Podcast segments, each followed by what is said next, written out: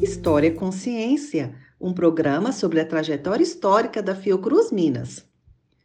Geraldo Chaia, nascido em Rio Doce, Minas Gerais, em 1929, formou-se em farmácia na Faculdade de Farmácia de Ouro Preto, em 1953.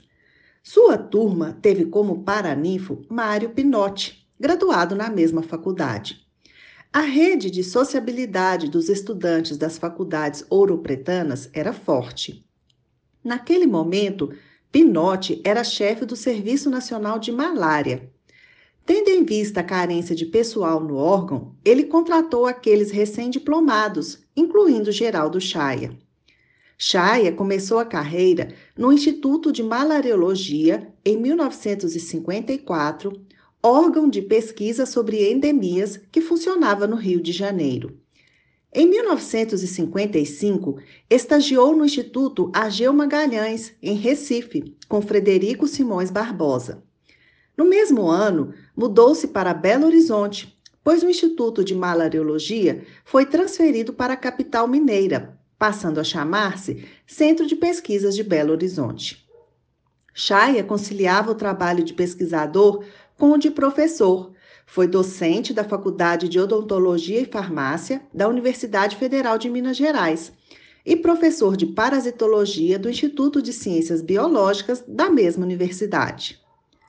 Em 1964, recebeu bolsa de estudos da Organização Mundial da Saúde, realizando estágio na Universidade de Tulane, nos Estados Unidos. Participou, juntamente com o químico Ernest Paulini, da experimentação de produtos contra planorbídeos para o combate à esquistossomose. Também pesquisou a profilaxia e o tratamento da estrongiloidíase, doença causada por parasita intestinal, e foi chefe do laboratório de parasitoses intestinais do Centro de Pesquisas René Rachou. No início da década de 1970, o cientista deixou o serviço público. Seu desligamento deveu-se ao fato dele assumir a direção do Centro de Pesquisas Johnson Johnson, destinado à investigação de doenças endêmicas na cidade de São José dos Campos. Em 1975, ele publicou a obra Atlas de Parasitologia, e em 1976 recebeu o prêmio Philip Hoffman.